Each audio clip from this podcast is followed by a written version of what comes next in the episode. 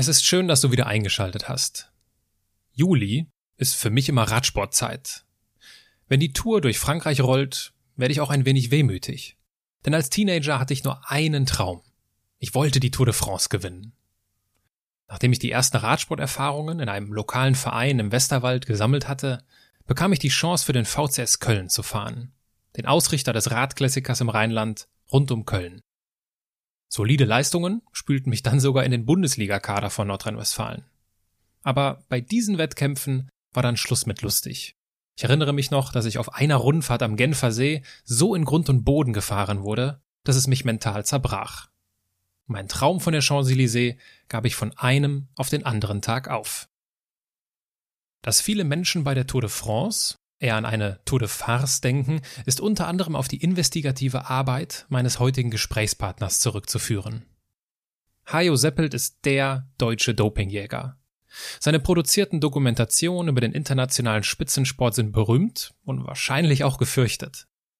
Während ich die aktuelle Frankreich-Rundfahrt also aufmerksam, aber skeptisch verfolge, wollte ich herausfinden, warum Hajo Seppelt die Tätigkeit des Reporters aufgab um sich mit jeder Faser seines Körpers einem gerechteren Sport zu verschreiben. Was er seiner Mutter dabei zu verdanken hat, wie viel Dopingjäger schon als Jugendlicher in ihm steckte und was er über die Entwicklung des Journalismus denkt, das erfährst du jetzt. Menschen, die in keine Schublade passen. Geschichten voller biografischer Brüche. Inspiration, um neue Wege zu gehen. Auch Models können Doktor sein. Erfolgsmuster von Andersmachern. Der Podcast mit Wirtschaftswissenschaftler, Model und Berater Dr. Aaron Brückner.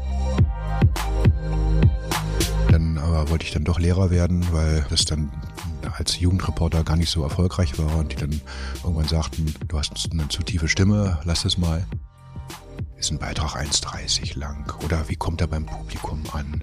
Oder wie viel Klicks hat er? Wie viel Einschaltquote generiert er? Aber all diese Sachen, diese Parameter des Quantitativen, die gehen mir auf den Zeiger. Ich will nicht gefallen. Man kann schon das Gefühl gewinnen, dass ein paar Leute zu Staatsfeinden ausgerufen worden sind in Russland. Neben den Stepanows und dem Laborleiter Rotschenkov war ich, glaube ich, dann der Nächste, der da dran war.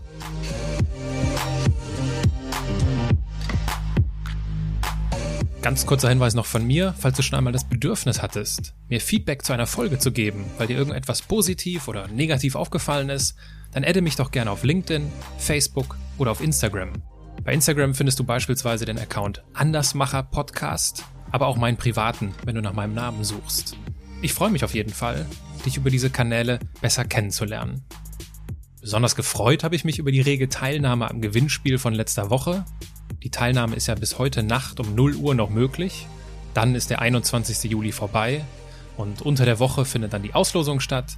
Und in der nächsten Folge, in Folge 80, werde ich die Gewinnerin oder den Gewinner bekannt geben. Allen Teilnehmern wünsche ich viel Glück und allen, die jetzt eingeschaltet haben, viel Freude beim Zuhören.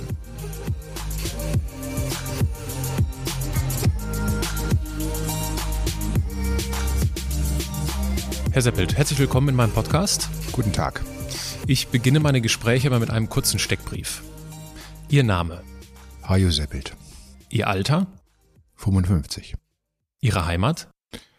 Berlin, in Klammern West-Berlin. Zumindest bin ich da geboren. Jetzt lebe ich im Osten der Stadt.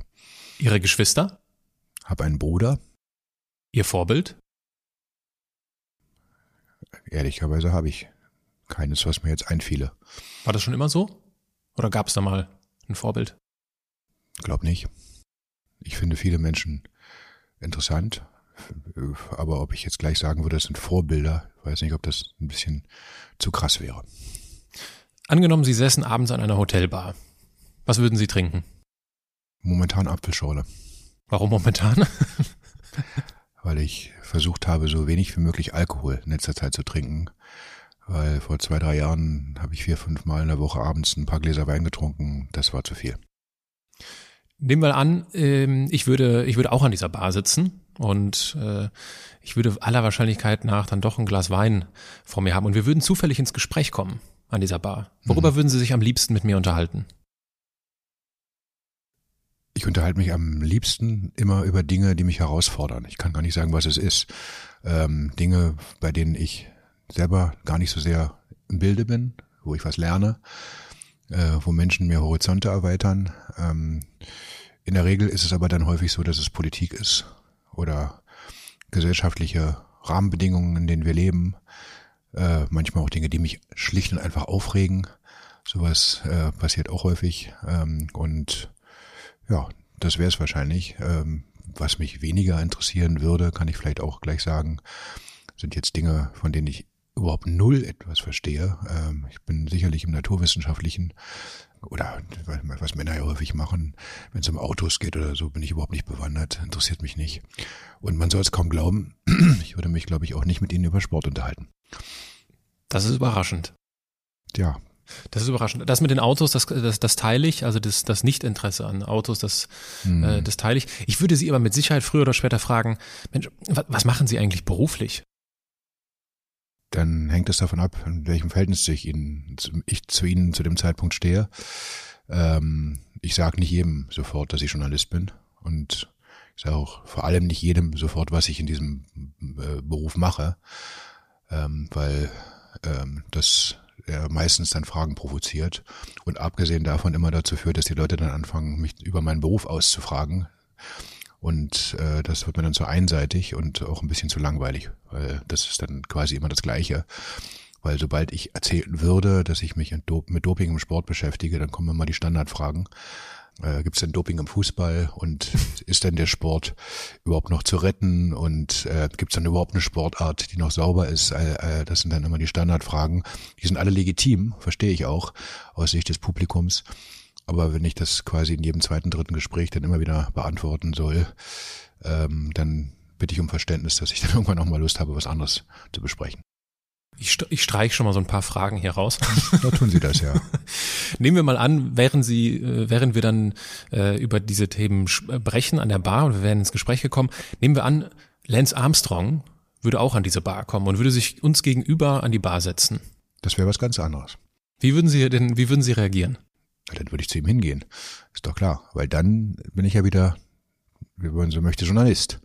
Und dann äh, gibt es natürlich plötzlich sehr viel Neugier bei mir und dann würde ich natürlich die Chance nutzen, zumal ich ja ganz häufig über Lance Armstrong berichtet habe, er mir bisher aber jedes Interview verweigert hat. Und wenn er dann mal vor mir stünde, würde ich sicherlich äh, die Chance nützen. Und ich bin gar nicht mehr so sicher, ob er nicht jetzt doch mit mir reden würde. Mhm. Denn äh, damals, als wir äh, das erste Mal versucht hatten, Kontakt zu ihm herzustellen, da äh, war es halt so, dass wir in Deutschland noch ein bisschen im, im Begriff waren, diese Doping-Berichterstattung im Fernsehen äh, äh, größer zu machen. Äh, hat meinen Namen wahrscheinlich nicht gekannt damals. Das ist jetzt anders, das weiß ich auch, dass er das schon mitbekommen hat. Ähm, und ähm, da gibt es natürlich Gesprächsfelder, die mich interessieren, aber ich glaube auch, die ihn interessieren würden. Hätte ich es vielleicht ein bisschen einfacher, aber natürlich würde ich dann mal aus erster Hand von ihm erfahren wollen, wie er die Sache so gesehen hat. Meine Haltung zum Thema Doping hat sich sowieso in den letzten 20, 30 Jahren durchaus in Teilen verändert. Ähm, ich denke nicht mehr über alles so, wie ich es meinetwegen Ende der 80er Jahre getan habe oder Anfang der 90er. Ähm, da ist ein Austausch immer interessant. Was genau hat sich verändert in Ihrer Denkweise bei Doping? Naja, also in den 80er, 90er, vor allem Anfang der 90er, als ich damit mich das erste Mal intensiver beschäftigte, da war es schon so, dass ich so ein sehr schablonenhaftes Denken hatte. Also schwarz-weiß, Opfer, Täter, die Guten und die Bösen, die Betrüger und die sauberen Sportler. Und da habe ich nicht drüber nachgedacht, so groß. Ich war auch noch recht jung, dass äh, Sport ein sehr vielschichtiges Phänomen ist äh, und quasi sich die Gesellschaft im Spitzensport ja, wie in einem Brennglas abbildet. Das ist so eine Art Mikrokosmos, in dem aber viele Strukturen ähnlich laufen wie im Anführungszeichen normalen Abführungszeichen Leben. Ähm, da gibt's Druckmechanismen, da gibt es Abhängigkeiten, da gibt es sehr viel kommerzielle Interessen, da gibt es schlaue und weniger schlaue Menschen, da gibt es das denn doch schon auch Leute, die sehr eigene Interessen verfolgen und andere, die es nicht tun. Äh, und in all diesen Abhängigkeitsverhältnissen gibt es irgendwo mittendrin die eigentlich wichtigste Person und das ist der Sportler. Aber der Sportler ist eben nicht der wichtigste, sondern er wird instrumentalisiert, ganz häufig von Dritten, die zum Zwecke ihrer eigenen Profitsteigerung die Cash-Cow melken, so wie sie nur können. Und ähm, deswegen ist ein Sportler, der dopt, nicht nur ein Betrüger, Betrüger sondern er ist mitunter auch ein Betrogener. Ähm, das sehe ich zwar im Fall von Lance Armstrong dann wieder ein klein wenig anders. Das ist dann schon eine besondere Güte oder ein besonderer Level. Aber es gibt natürlich ganz, ganz viele Sportler auf der ganzen Welt, die äh, aus natürlich erstmal meistens eigener Motivation heraus sich dem Spitzensport verschrieben haben. Also insofern haben sie schon eine eigene Verantwortung, aber dann sind sie in einem System drin und äh, sind 24-7 mit Spitzensport, mit dem Training, mit dem Wettkampf beschäftigt. Es dreht sich alles nur darum. Und äh, äh, manche Leute erhoffen sich, über deren Erfolge dann eben auch persönlich zu einem Benefit zu kommen. Und Sportler sind dann äh, irgendwann im System so drin, dass sie an der Weggabelung stehen und sich fragen, was mache ich jetzt eigentlich nach ein paar Jahren? Ich habe jetzt so viel investiert an Zeit, an Geld und wäre trotzdem nicht Olympiasieger und verdiene beispielsweise in Deutschland vielleicht durch die Sporthilfe ein bisschen äh, und bekomme noch durch einen lokalen Sponsor ein bisschen Geld, aber vernachlässige alles. Und dann, äh, dann frage ich mich, lohnt sich das? Dann weiß ich aber, gerade in Ausdauer- und kraftintensiven Sportarten, ich könnte jetzt auch eine Abkürzung nehmen und die Abkürzung heißt dann Doping oder kann Doping heißen. Und dann gibt es Leute, die sich so entscheiden und die sich so entscheiden. Und die, die sich für den, wenn man so möchte, fairen Sport entscheiden, die gewinnen halt nicht die Tour de France. Die werden nicht Olympiasieger. Und die anderen, die dann doch anfangen zu manipulieren, zu dopen, weil sie glauben, es tun ja sowieso viele andere auch, die haben dann einen Benefit. Und dann hat sich das Investment gelohnt. Und ähm, das ist jetzt sehr vereinfacht natürlich erstmal dargestellt. Natürlich gibt es da ganz viele Grauzonen, gar keine Frage. Ich will auch nichts entschuldigen, aber ich will es erklären. Und das sehe ich heute ein bisschen anders, als ich es früher gesehen habe. Und insofern glaube ich, dass Sportler häufig eben auch so beurteilt werden müssen, dass sie in einem System von Abhängigkeiten zu Entscheidungen kommen, die falsch sein mögen, aber die trotzdem von ihnen getroffen wurden, aus Gründen, die sie nicht nur selbst zu verantworten haben. Hm. Wenn Sie, wenn Sie ein Buch über Ihr Leben schreiben müssten. Passiert gerade. Dann umso passender die Frage, wie würde denn der Titel lauten? Es gibt schon einen Titel, den sage ich jetzt aber nicht. Den dürfen Sie. Von wem, nehmen wir an, vielleicht ist das ja auch der Fall, Sie äh, möchten jemanden für das Vorwort gewinnen? Für das, für das, das wird nicht passieren. Wird nicht, dann nehmen wir an, es, äh, Sie würden jemanden für das Vorwort gewinnen wollen. Zumindest ist das jetzt der Plan, dass es nicht passieren wird. Ich will jetzt nicht ausschließen, dass sich dann irgendjemand noch anders entscheidet, aber momentan habe ich es nicht vorgesehen. Von wem würden Sie denn dann, dann gerne das Vorwort schreiben lassen, von dem, von dem Buch, das über Ihr Leben handelt? Von meiner Mutter. Weil? Weil meine Mutter der wichtigste Mensch in meinem Leben war. Sie lebt nicht mehr. Und weil sie mir das Fundament für mein Leben mitgegeben hat und weil sie mich, glaube ich, am besten kennengelernt hat.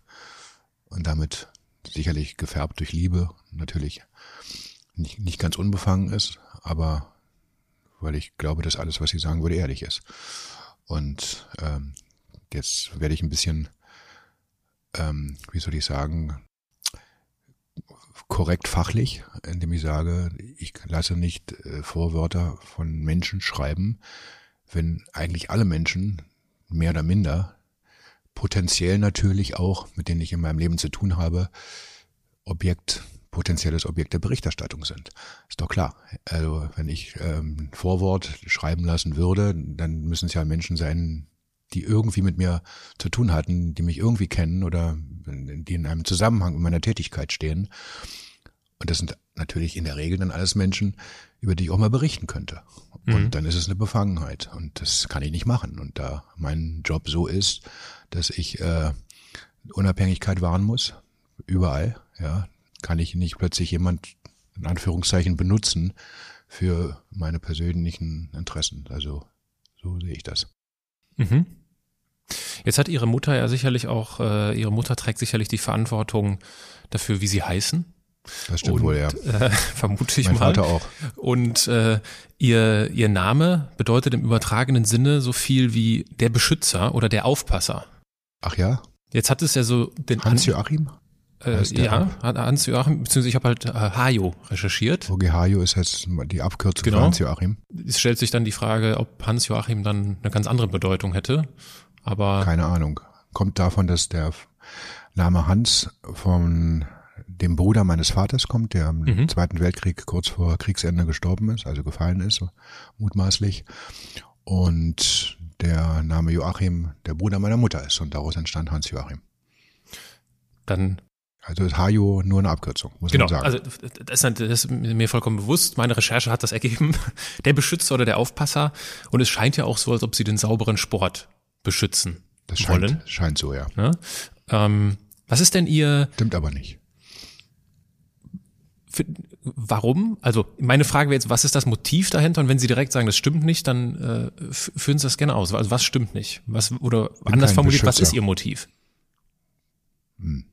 Also, es gibt ein übergeordnetes Motiv, das äh, gebe ich zu, da kann ich nichts gegen sagen. Das ist, dass ich finde, dass Journalismus auch eine Funktion hat, Dinge in den Fokus zu stellen, auf sie aufmerksam zu machen, die gesellschaftlicher Konsens sind. Das ist die freiheitlich-demokratische Grundordnung, in der wir leben. Ich glaube, wir können davon ausgehen, dass das ein, ein Nenner ist, auf den wir uns in der Regel in dieser Gesellschaft verständigen können.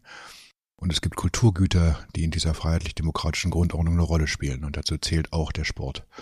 Man könnte jetzt ganz pathetisch sagen, die Leibesertüchtigung, ja.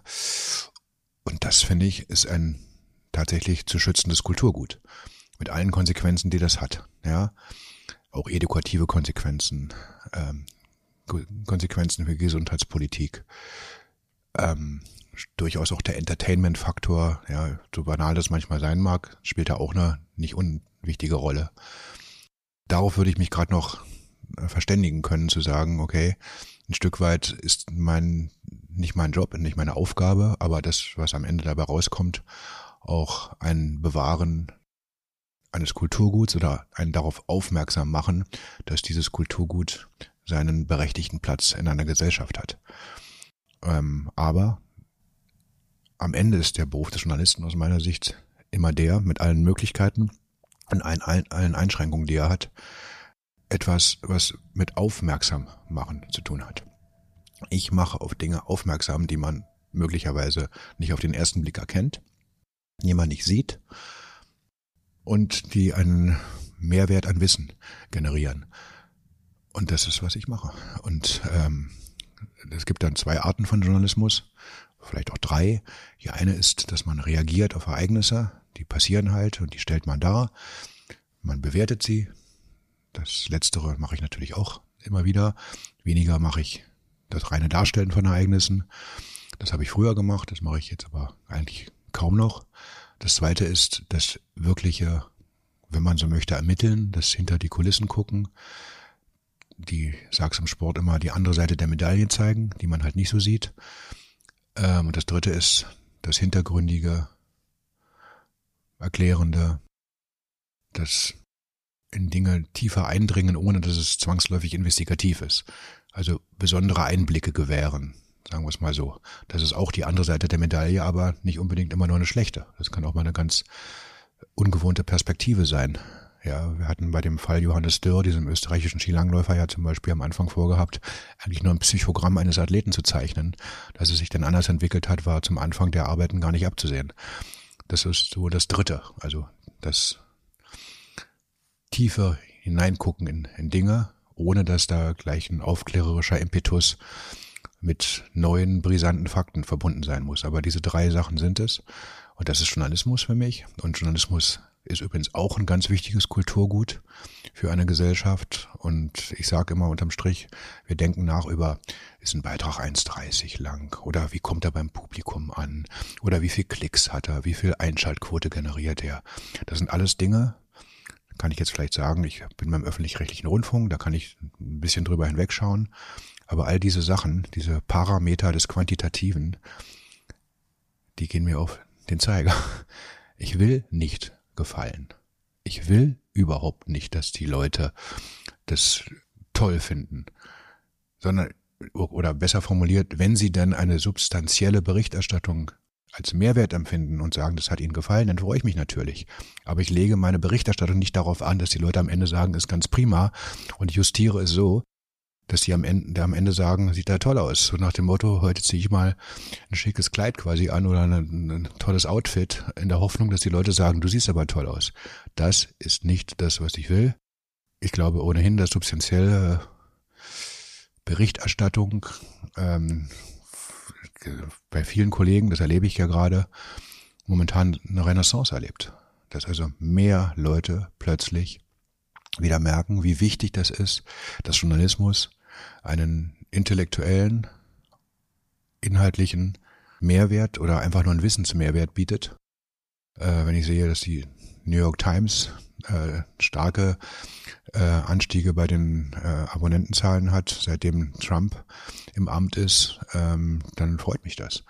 Ja, wenn ich sehe, dass die Zeit in Deutschland äh, im Gegen dem Trend zu anderen äh, Printpublikationen äh, durchaus wieder Absatz oder nicht nur wieder, sondern Absatz findet und dass die Leute sowas gucken oder lesen in dem Fall, dann freut mich das. Ja, und wenn ich dann sehe, dass wir manchmal Produktionen in, im Fernsehen haben, nicht immer natürlich, aber manchmal, die zum Thema werden, zum, zum Diskussionsstoff bis hin zu den Stammtischen und die Leute sich plötzlich essentielle Fragen stellen, die sie sich ganz vielleicht nicht gestellt haben, dann freut mich das auch. Und das finde ich, sollte Journalismus bewirken.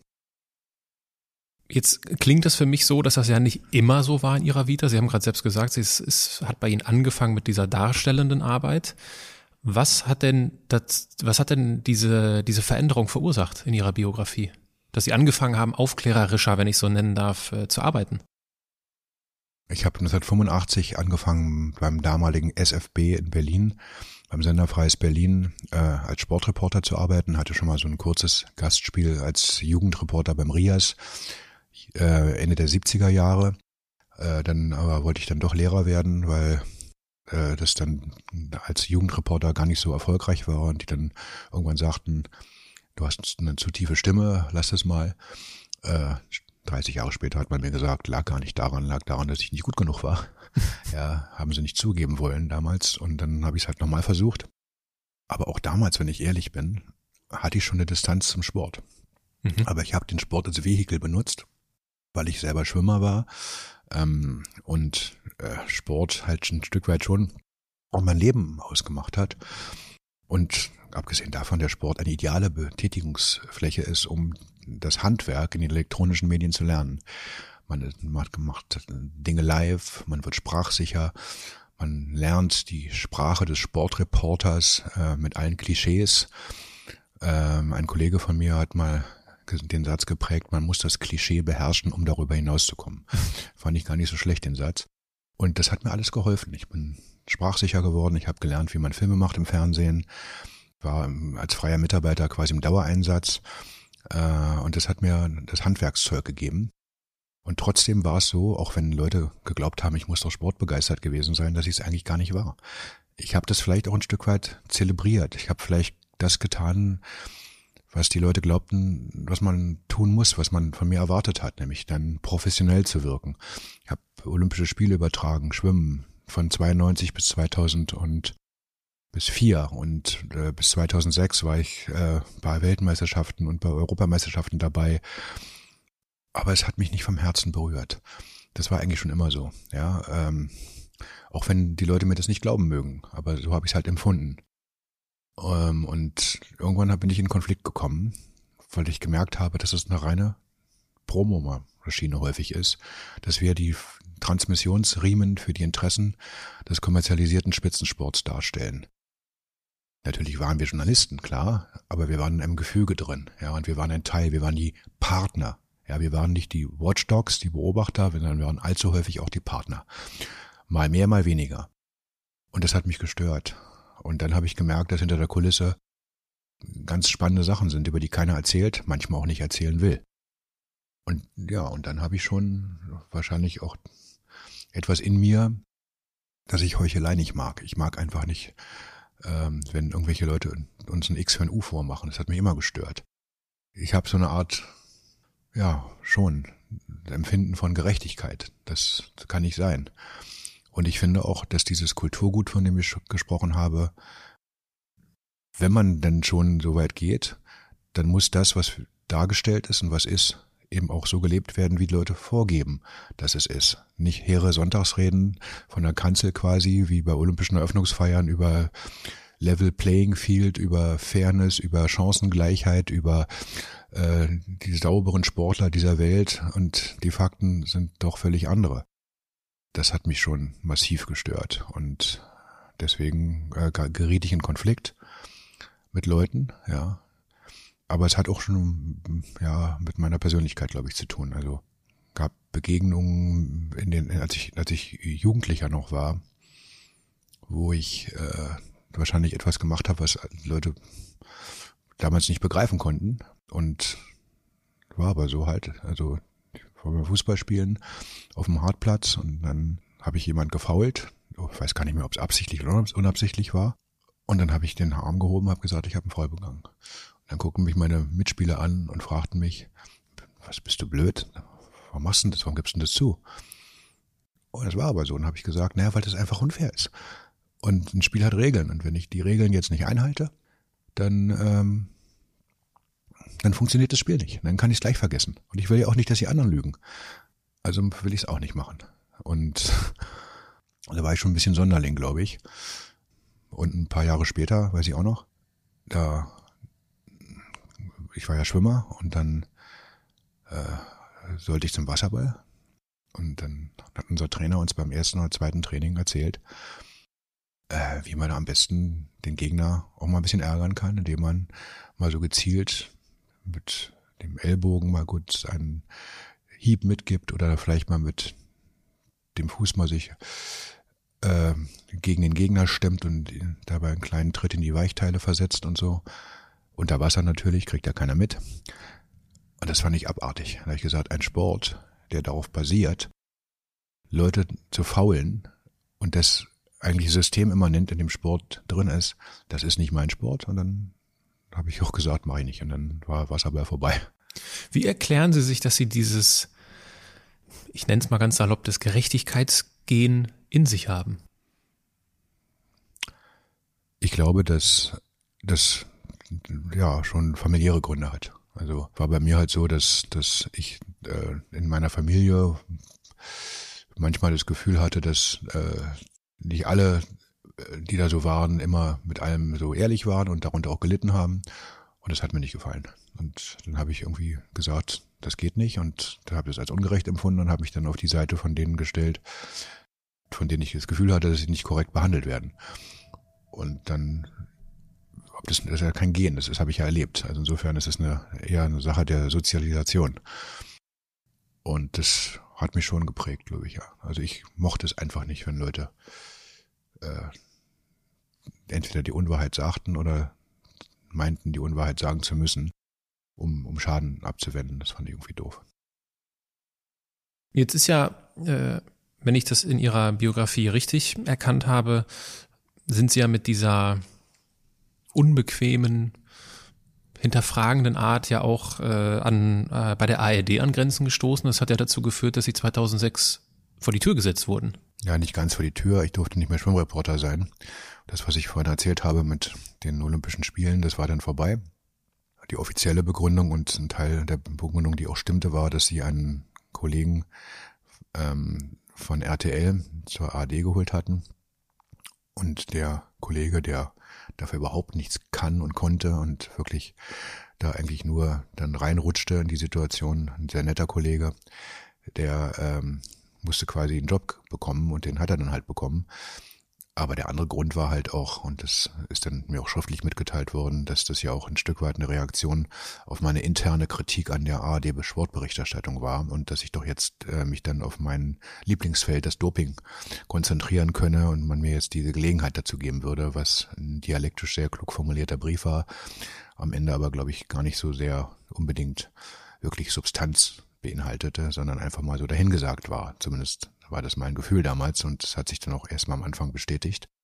Die Kritik, die ich hatte, war halt, dass ich der Auffassung war, dass öffentlich-rechtlicher Rundfunk, der gebührenfinanziert ist, nicht die Augen verschließen kann vor dem mutmaßlichen, weit verbreiteten Betrug, Sportbetrug im Radsport oder, das war kurz vor der WM in Deutschland im Fußball, man das Gebaren der FIFA doch mal untersuchen müsse und nicht den Eindruck erwecken kann, dass ähm, jetzt wie wir alle äh, ein großes Fußballfest feiern und äh, unbequeme Fragen nicht erwünscht sind.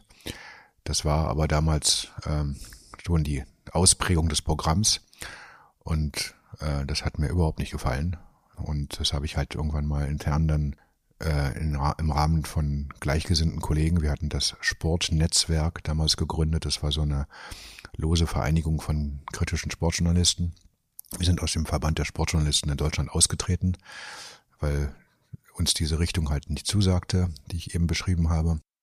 Und diese interne Kritik von mir, die ist halt äh, tatsächlich unabsichtlich durch jemand in ein Newsletter geraten. Und dieser Newsletter, den haben ARD-Verantwortliche gesehen und waren überhaupt nicht amused.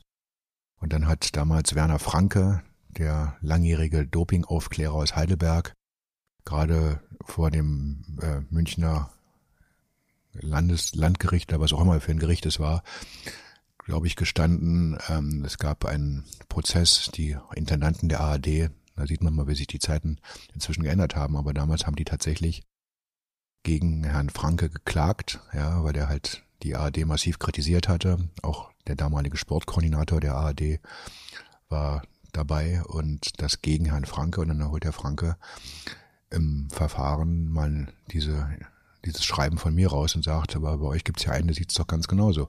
Was wollt ihr eigentlich? Und das war natürlich dann nicht etwas, was den AD-Verantwortlichen gefallen hat. Und dann waren die wohl sehr erzürnt und nehmen wir mal an, dass die Entscheidung, mich als Schwimmreporter abzuberufen, eben auch damit zu tun hatte. Wenn das war ja im, im Jahr 2006. Sie mhm. sprachen von der WM 2006, was ja eine große, eine große Feierlichkeit in, in, in Deutschland war. Wenn wir vor 13 Jahren noch in diesem Maße über solche Missstände in unserem eigenen Land hinweggesehen haben, wie vorsichtig sollten wir denn sein, wenn wir jetzt die Missstände bei anderen aufdecken? Das verstehe ich nicht. Bei anderen, was meinen Sie? Bei anderen Nationen. Warum sollten wir da vorsichtig sein? Also man könnte ja auch dann äh, sich in erster Linie damit beschäftigen, was wir in unserem eigenen Land, in unseren eigenen Sportbereichen äh, noch verändern können. Na, tun wir ja auch. Also ist ja nicht so, dass wir es nicht tun. Ähm, ist eine differenzierte Betrachtung, ja, ähm, kann man nicht so einfach beantworten. Ähm, es ist ja nicht so, dass ich absichtlich irgendwas mache oder absichtlich irgendwas nicht mache. Äh, wir haben jetzt eine Dopingredaktion in der ARD seit 2007, die ist sicherlich auch als Reaktion auf die Kritik an der Berichterstattung, die ja nicht nur ich damals geübt habe, sondern auch viele andere, ins Leben gerufen worden. Es war tatsächlich so, dass es einen gewissen Konsens gab in der ARD, dass wir auch eine sportkritischere Berichterstattung etablieren müssen. Und dann haben wir 2007 angefangen, waren national wie international ausgerichtet. Und dann ist es halt so im Journalismus, dass man dann plötzlich Hinweise bekommt von mhm. da und von da und von da und denen geht man nach. Wir sind auf Whistleblower angewiesen, auf Informanten. Und dann kann es natürlich passieren, dass dann plötzlich ein Thema wie zum Beispiel Russland hochkocht, was so massiv ist und so viel Beweismaterial oder Evidenz vorliegt, dann macht man das halt. Zu Recht, denn das liegt ja vor. Wenn ich diese Beweismaterialien nicht habe, wenn ich dazu nichts finde oder wenig finde, dann kann ich das nicht einfach mal jetzt auch sagen, ja, jetzt muss ich jetzt trotzdem was in Deutschland machen, damit es ein bisschen Alibi-Charakter hat.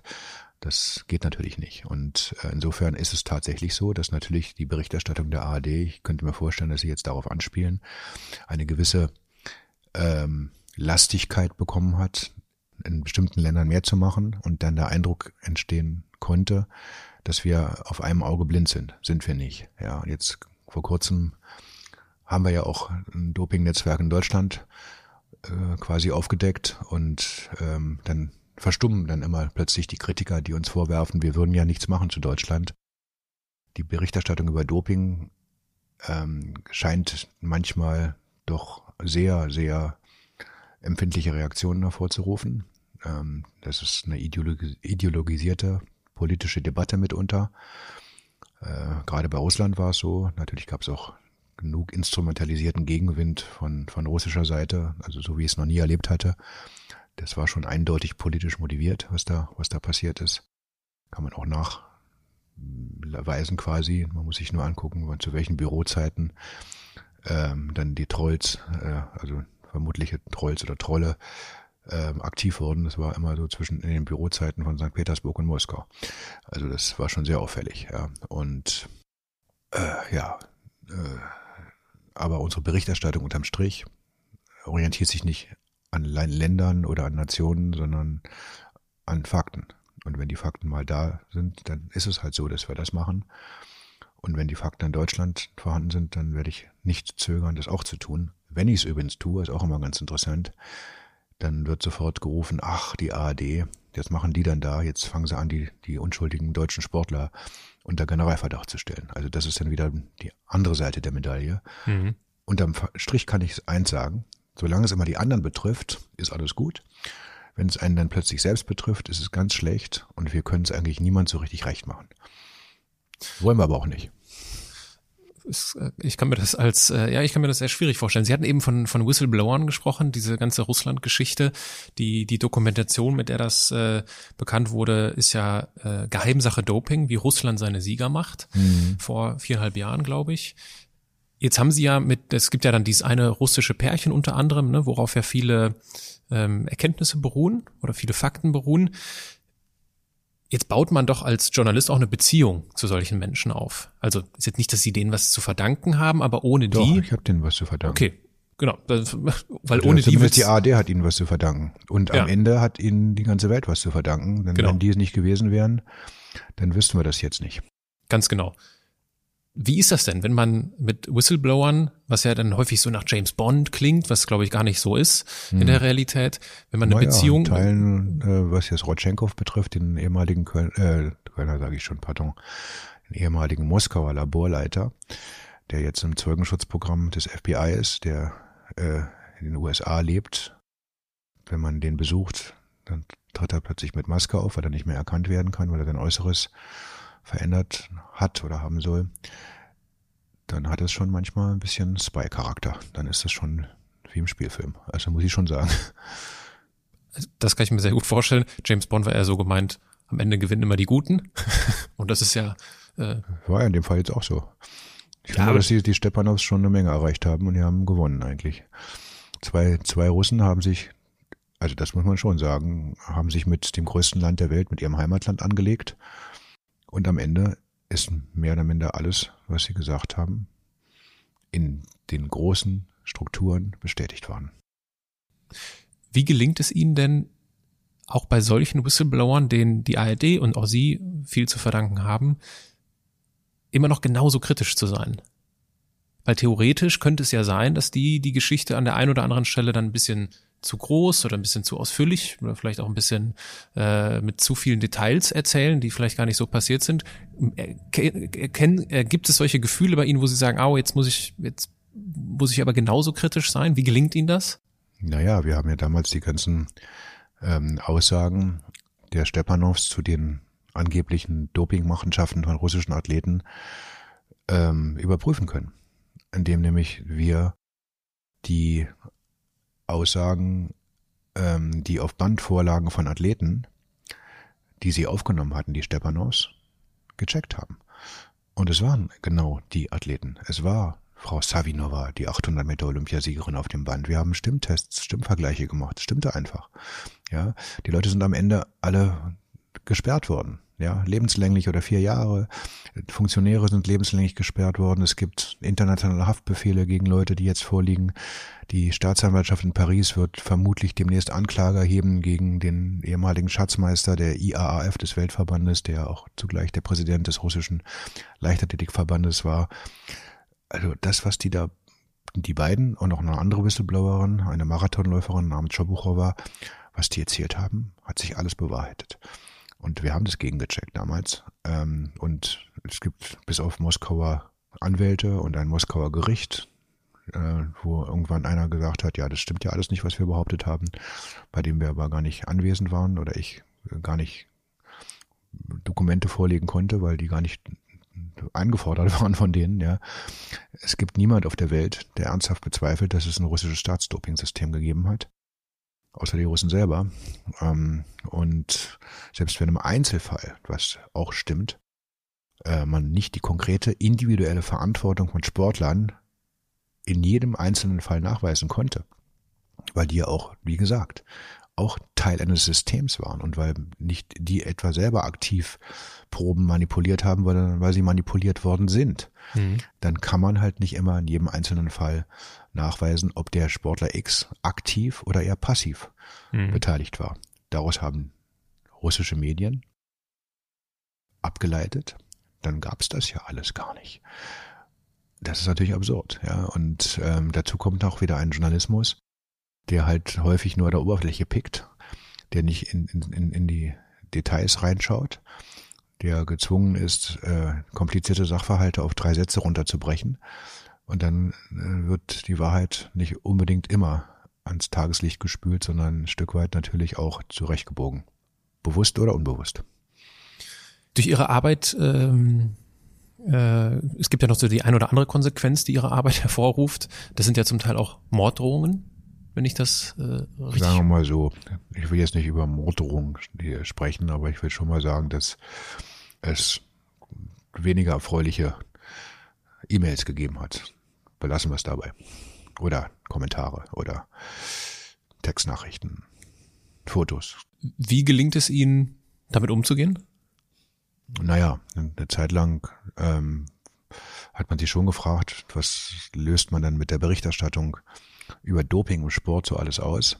Welchen empfindlichen Nerv trifft man? Aber wie gesagt, das muss ich schon sagen, das ist jetzt gerade im Fall Russland so krass gewesen. Das hat es sonst so noch nie gegeben. Völlig unvergleichlich, ja, was in, in, in Sachen Russland passiert ist. Man kann schon das Gefühl gewinnen, dass äh, ein paar Leute zu Staatsfeinden ausgerufen worden sind in Russland, neben den Stepanows und dem Laborleiter Rotchenkov war ich, glaube ich, dann der Nächste, der dran, da dran war. Und es gab Phasen, wo ich gesagt habe, also einmal war es auch so, dass Adressen dann oder eine spezielle Adresse dann plötzlich im Internet kursierte, ähm, die mit mir zu tun hatte. So nach dem Motto, da wohnt der Mann. Und dann war halt der Punkt gekommen, wo ich gesagt habe, jetzt reicht's. Und dann habe ich mit der AD gesprochen und wir haben überlegt, was wir tun. Und dann haben wir, und mehr möchte ich jetzt dazu nicht sagen, gewisse Sicherheitsnetze ähm, eingezogen. Und ja, das war dann nicht so erfreulich und eine Zeit lang war es halt auch so, dass ich dann schon manchmal, wenn ich in der Öffentlichkeit unterwegs war, mich nicht immer hundertprozentig wohlfühlte. Denn das ist natürlich auch meine eigene Verantwortung. Mein Gesicht war ja dann auch bekannt ähm, durch die Berichterstattung und dadurch habe ich mich dann schon manchmal gefragt, naja, was passiert denn, wenn jetzt irgendeiner da kommt, äh, der der Auffassung ist, ich sei ein Agent der Bundesregierung oder der CIA, habe ich alles schon so gehört, ja, ähm, und dann in seiner, muss ich ja schon mal sagen, Verschwörungstheorie glaubt, er müsste jetzt gegen mich aktiv werden. Und da habe ich dann schon keinen Bock drauf gehabt. Also so weit geht's dann nicht, aber ich sage auch, das ist der Kollateraleffekt, den man hat, wenn man investigativen Journalismus macht. Das ist halt so, dass man sich mit Leuten anlegt und dass die das nicht so toll finden. Das gehört dazu, ja, dass man sich nicht immer nur Freunde macht. Und ja, im Sport kann man schon sagen, ist es ganz häufig so, dass man als Nestbeschmutzer oder als Spielverderber dann in der Ecke steht. Es gibt ja Leute, die behaupten, dass Journalismus im Sport dazu da sei, den Sport zu promoten. Äh, da lache ich ja natürlich nur müde drüber. Ähm, aber ist halt so. Was manche Leute, gerade übrigens Funktionäre, häufig äh, Journalisten eher als Begleiter sehen, als vielleicht sogar Partner. Und da verwahre ich mich energisch gegen. Wir sind überhaupt keine Partner des Sports. Ja, wir sind Begleiter, das stimmt. Ja, wir sind de facto und de jure im Fernsehen über Verträge, was Fernsehrechte betrifft, äh, ein Stück weit natürlich auch mit Sportorganisationen vertraglich verbandelt. Das ist so. Ähm, aber das hat nichts damit zu tun, dass meine Berichterstattung dadurch in irgendeiner Weise, also jedenfalls meine, ja, für mich persönlich kann ich das sagen, beeinträchtigt wird und werden darf. Jetzt sprechen Sie, jetzt sprechen Sie vom investigativen Journalismus und Sie haben in einem Interview auch gesagt, dass der Journalismus in Deutschland in seinen Grundfesten funktioniert. Jetzt gab es ja im, im letzten Jahr vor allem den Fall des Spiegelreporters Klaas Relotius. Brauchen wir in Deutschland bald investigative Journalisten für unsere investigativen Journalisten? Naja, ob Klaas Relotius jetzt ein investigativer Journalist war, das bin ich jetzt bin ich gar nicht so richtig sicher. Ja, ich kannte den Kollegen überhaupt nicht, ja, also persönlich. Ähm, und der hat ja Geschichten geschrieben. Ja, die hatten natürlich auch investigative Elemente, aber es waren ja auch schön geschriebene Stories, die man halt gerne liest. Ja, ähm, ob das jetzt äh, als klassischer investigativer Journalismus bezeichnet werden kann oder ob das eher eine Form ist, in der Elemente des Investigativen enthalten sind, aber auch viele andere. Darüber kann man ja schon sprechen, finde ich. Aber Journalismus muss auch natürlich Journalismus beobachten. Wenn Journalisten wenn man so möchte, Watchdogs sind es für alles, dann müssen es natürlich auch in dem Bereich sein, ja. Es gibt ja auch einen Medienjournalismus und das finde ich auch in Ordnung, ja.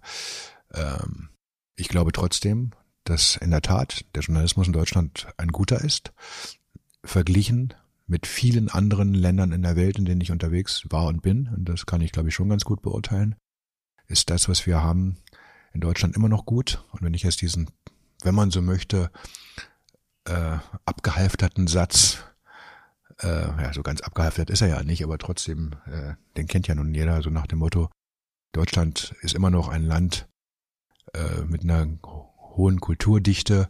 Wir sind das Land der Dichter und Denker, das meinte ich ja. Das ist nicht so ganz falsch, finde ich, ja. Also die Debatten, die hier geführt werden, die erlebe ich woanders. Da bin ich natürlich nicht immer so tief drin und auch nicht so lange da. Aber so in der Dimension erlebe ich die woanders nicht. Ja. Mhm. Ähm, und ich finde, das ist das öffentlich-rechtliche Rundfunksystem, was wir haben in Deutschland. Und ich kenne das nun wirklich gut, ja. Seit inzwischen über 34 Jahren bin ich da drin. Ich bin ja fast schon ein Urgestein da, so ein bisschen. Das kenne ich wirklich gut. Und manchmal könnte ich wirklich fluchen über die Organisation, über die Bürokratie, ja, über manche Schwerfälligkeit. Aber das ist ja jetzt ehrlich gesagt kein, keine, keine große, äh, kein großes Geheimnis, ja, dass große Apparate eben auch schwerfällig sind. Aber auf der anderen Seite hat dieses System so viele positive Facetten. Es gibt so viele gute Sachen im öffentlich-rechtlichen Rundfunk mit roundabout 60 Radioprogrammen in Deutschland, mit Spartenkanälen, was wir haben. Da gibt so viele gute Sachen. Äh, und insofern ist mir da überhaupt nicht bange. Ja, aber natürlich ist es so, dass es im Journalismus auch Leute gibt, die sich nicht immer an die Spielregeln halten. Ja, und das hat der Reluzius ja offenkundig nicht getan. Und das tun ja auch mitunter andere Journalisten auch nicht. Und daraus aber ein Systemproblem abzuleiten, finde ich ehrlicherweise übertrieben. Ich würde mich sogar zu dem Satz äh, hinreißen lassen zu sagen, dass das kein Muster ist, sondern dass es wirklich bedauerliche Fälle sind aber nicht die Mehrheit, sondern vielleicht eben mehr als nur ganz, ganz, ganz wenige, aber am Ende dann doch nur Einzelfälle, die keinen Rückschluss darüber zulassen, dass ein ganzes System kaputt ist. Und wenn man jetzt schon den Fall Relotius anführt, dann muss man halt sagen, das ist jetzt ein Fall. Und wie gesagt, es gibt auch noch zwei, drei andere, die man, die einem einfallen. Aber wir haben Tausende von Journalisten in Deutschland. Ja, und zu sagen, das ist jetzt ein riesen, riesengroßes Problem, dass ständig irgendwie Fake News produziert werden, das ist Irrsinn. Was ich allerdings kritisiere, ist oberflächlicher Journalismus. Also das Gucken auf Klicks, ja, dass ich, was ich im Internet beobachte, ganz, ganz, ganz äh, häufig, diese, diese nicht verifizierte oder nicht final verifizierte Berichterstattung kann man ja nicht immer machen. Manchmal muss man Agenturen übernehmen und muss sich darauf verlassen, dass die Nachrichtenagentur es richtig macht. Aber manchmal ist es mir dann wirklich zu banal, zu wenig hinterfragend. Und ja, offenkundig, wenn man ins Internet guckt, man muss sich ja nur anschauen, wie Überschriften ähm, formuliert werden, die ja eigentlich immer nur darauf abzielen, Neugier zu erwecken, dass man auf den Artikel, den man da noch nicht sehen kann, raufklickt, damit wieder eine Klickzahl generiert wird. Das finde ich alles teilweise sehr problematisch, ist aber kein deutsches Phänomen. Ja, das ja. gibt's ja nun überall. Äh, unterm Strich sage ich trotzdem, der Journalismus in unserem Land ist immer noch vergleichsweise auf einem guten Niveau, ist aber, muss ich auch sagen, aufgrund der zunehmenden, immer mehr zunehmenden ähm, Ökonomisierung und der Infragestellung, lohnt sich etwas zu machen, wenn ich äh, nicht genügend Publikum habe, ja, natürlich in Gefahr. Ich verstehe natürlich, dass private Medienunternehmen eher so denken müssen als öffentlich-rechtlicher Rundfunk. Und trotzdem finde ich es schwierig. Ähm, Sie sehen, ich habe da so sehr verschiedene Sichtweisen und durchaus nicht alle miteinander in Einklang zu bringen, aber das sind halt meine Beobachtungen. Äh, ich sage manchmal, ich glaube, dass die Menschen sogar vielleicht bereit wären, ein paar Cent mehr für eine Zeitung zu bezahlen. Und es wäre gut so, weil Zeitungen oder überhaupt Texte, journalistische Texte, ein Lebenselixier für eine pluralistische Gesellschaft sein müssen und bleiben müssen. Wenn wir, und das auch mit Blick auf die Uhr so langsam, äh, da würde ich Ihnen dennoch noch ganz gern eine Frage stellen, die Sie wahrscheinlich an der Hotelbar in unserem Szenario ganz am Anfang auf gar keinen Fall hören wollen. Wie sauber ist denn der Sieger der letzten Tour de France, Jared Thomas vom Team Sky? Keine Ahnung wenn ich dann meine persönliche Meinung da kurz einschieben darf, ich komme aus dem Radsport, ich war früher im Radsport aktiv und wenn ich sehe, wie Froome die Berge hochfährt, erinnert mich das dann doch sehr stark an mein damaliges Idol Lance Armstrong und die diese Rochade, dass plötzlich Jared Thomas gewinnt und Froome ja diesen Einbruch hatte, das kam mir dann doch ein bisschen wie eine wie eine gute PR-Story vor. Klar, aber wie gesagt, ich habe ja keine Fakten momentan. Insofern ist es Spekulation. Deswegen habe ich ja gesagt, keine Ahnung. Ich habe ihn ja, ja, wenn man so möchte, nicht äh, äh, Anführungszeichen des Verdachts jetzt freigesprochen. Ein Journalist kann nichts freisprechen, aber ja. fällt jetzt gerade kein anderer Terminus ein. Ähm, ich weiß es nicht. Und äh, wäre jetzt eine Recherche natürlich wert. Äh, und wir gucken da schon hin, ja. Aber solange wir nichts in den Händen haben, was eine Verdachtsberichterstattung ermöglicht, also das muss ja eine Schwelle über, überwunden werden, solange kann ich dazu nichts sagen. Das spricht für Sie. Ich äh, darf natürlich spekulieren an dieser Stelle. Ja. Von daher. Ähm, ich kann auch nachvollziehen, wenn Leute spekulieren. Und das, ja, dass der Generalverdacht im Spitzensport gerechtfertigt ist in vielen Bereichen, das glaube ich auch. Und die Tatsache, dass wir jetzt durch diesen Arzt in Erfurt, Marc Schmidt, ja, ja auch wissen, dass wieder Radsportler involviert waren, zeigt ja, dass offensichtlich der Kulturwandel noch nicht so ganz gegriffen hat. Und ich sage es auch mal so deutlich, auch wenn manche Leute es gar nicht hören mögen, das Fernsehen weltweit, damit auch natürlich das öffentlich-rechtliche Fernsehen äh, oder auch das Privatfernsehen, wenn die die Rechte hatten, hat jahrelang Sportbetrug live in die Wohnzimmer in großem Stil übertragen. Ja, ja und das finde ich geht überhaupt nicht. Und deswegen haben wir eben auch als, als Journalisten die Verantwortung, genau hinzuschauen. Und neben der Übertragung von Sport finde ich auch wichtig, dass Sport auch äh, gesendet wird. Übrigens in einer etwas größeren Breite und Vielfalt, als es manchmal passiert, nach meinem Eindruck. Äh, wäre schön.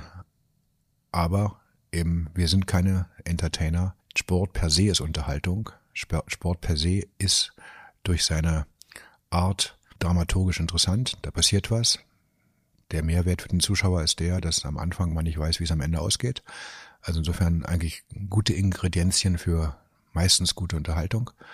Aber wir müssen das Spektakel, das es ohnehin ist, nicht noch weiter aufbauschen, überdramatisieren, überinszenieren. Nein, wir müssen es so zeigen, so weitgehend zeigen, wie es ist. Natürlich verändert Fernsehen auch eine Dramaturgie ein Stück weit.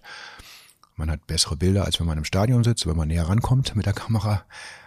Aber das ist es dann halt auch. Wir müssen aber nicht mit bombastischer Musik und mit Heldenpathos und Verehrung und und nochmal draufhauen und nochmal eine, eine, eine Musik, die die die die ähm, Krimi-Charakter hat, eine Geschichte noch weiter ähm, äh, ja zum zum zum äh, äh, Höhepunkt treiben. Ich finde, das ist nicht unsere Aufgabe. Ja, und wenn wir das begleiten, dieses Ereignis, wunderbar. Ja, ich bin also durchaus dafür, Sport im Fernsehen zu zeigen. Aber bitte verbale und dramaturgische Abrüstung tut uns, glaube ich, mal ganz gut. Was uns an dieser Stelle gut tut, ist, wenn wir zum Abschluss kommen. Mhm. Sie haben leider nicht mehr Zeit, aber ich darf Sie leider nicht gehen lassen, ohne eine ganz besondere Rubrik in diesem Podcast noch äh, schnell zu machen. Das sind die Halbsätze. Mhm. Ich beginne einen Satz, Sie beenden ihn spontan, mhm. ob kurz oder lang, das ist Ihnen überlassen. Ganz in meinem Element bin ich, wenn? Ich in der Sauna liege, ähm, in der Badewanne, ich durch einen Wald laufe oder stundenlang gehe und interessanterweise finde ich was ganz Schönes in meinem Leben, wenn ich äh, in einem Kinosaal sitze und es ist total dunkel und ich habe meine riesen Leinwand vor mir und fokussiere mich komplett auf dieses Bild und es links und rechts nichts daneben. Das, das ist für mich tatsächlich zur Ruhe kommen. Es sei denn, der Film ist so furchtbar schlecht, dass er mich intellektuell überhaupt nicht in irgendeiner Weise berührt oder, oder emotional packt. Dann kann es zum Ärgernis werden. Und ich bin auch dann in meinem Element, wenn ich diskutiere, wenn ich lange Gespräche mit Menschen führe äh, und die mir neue Sichtweisen vermitteln und weitgehend hoffe ich jedenfalls das Ganze, soweit es überhaupt möglich ist bei Menschen, das Ganze dann halt ohne irgendwelche Vorurteile oder ideologischen Prägungen abläuft. Finde ich ganz spannend. Wenn ich mehr Zeit hätte, dann? Würde ich noch mehr laufen. Zum Beispiel. Würde ich noch mehr gehen, ja. Dann würde ich mich tatsächlich ein Stück weit noch ein bisschen mehr um ein mein Privatleben kümmern. Es ist schon so, dass dieser Job sehr, sehr fordernd ist und dass es kein 9-to-5-Job ist und äh, der auch an den Wochenenden stattfindet. Das wäre schon so. Und ich würde vielleicht ein bisschen töpfern. Macht mir Spaß, habe ich mal festgestellt, als ich das mal gemacht habe vor ein paar Jahren. Äh, ich fand dieses, dieses haptische Element fand ich ganz toll. Und das führte auch dazu, dass ich ja mehr zur Ruhe kam. Ist schon so, dass es mir durchaus zu Pass kommt, wenn ich mal etwas anderes mache, als permanent den Geist anstrengen. Und das ist schon bei mir häufig so. Was ich bis heute bereue, ist,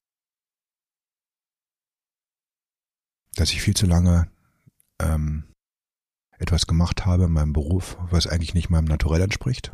Sprich, ein Produkt zu verkaufen, hinter dem ich nicht stehe. Ich bereue den einen oder anderen handwerklichen Fehler in meinem Job, dass ich äh, zu schnell Dinge publiziert habe, ohne sie nochmal zu überprüfen. Gerade in, vor vielen Jahren ist mir das ab und zu mal passiert. Nicht häufig, aber schon. Äh, und dass ich mit 21 angefangen habe, so wie ein Hochleistungssportler mit 14, ähm, aber mit 21 angefangen, mich so dermaßen in diesen Job zu stürzen, dass links und rechts nichts mehr stattgefunden hat. Und ich mein Privatleben damals eben auch vernachlässigt habe. Und was ich auch bereut habe, ist tatsächlich, dass ich mein Studium nicht abgeschlossen habe, weil ähm, ich die Auseinandersetzung, die formale oder formalistische kann man da fast sagen, intellektuelle, strukturierte Auseinandersetzung mit einem Thema in Tiefe, wissenschaftlich nicht gemacht habe. Ich habe mein Buch rausgegeben vor 20 Jahren. Das war für mich so eine halbe wissenschaftliche Arbeit, weil ich vieles äh, in Eigenregie gemacht habe. Das war gut. Aber ich hätte es, glaube ich, gut gefunden, wenn ich irgendwas mal ähm, an der Uni bis zum Ende durchgezogen hätte.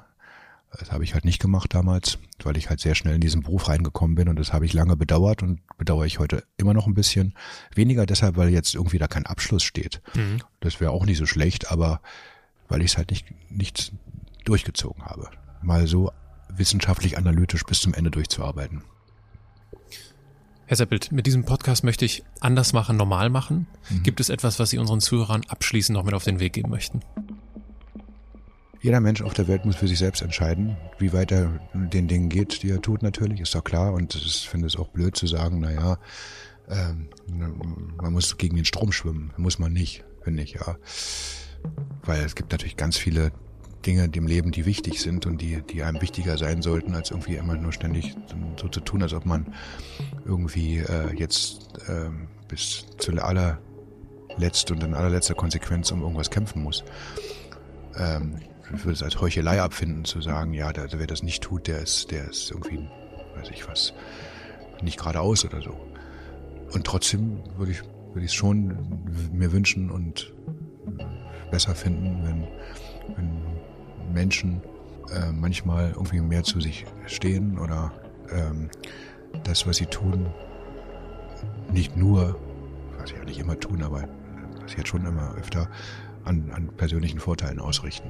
Also ich würde mir schon wünschen, dass Leute eben zu, der, zu dem, was sie innerlich denken, auch nach außen stehen. Und das muss ich schon sagen, das habe ich auch in den letzten Jahren, Jahrzehnten immer wieder mitbekommen, wie viele Menschen einfach immer den Mund halten und einfach nichts sagen und das hinnehmen, was da passiert. Ja, das stört mich schon und ja, ich würde mir schon manchmal vorstellen, dass es irgendwie, äh, wenn es auf zivilisierte Art und Weise passiert, das Miteinander sogar fördern würde, wenn mehr Ehrlichkeit im Leben wäre. Das nehmen wir uns zu Herzen. Ich danke Ihnen für Ihre Zeit, ich danke Ihnen für das Gespräch. Bitte gerne.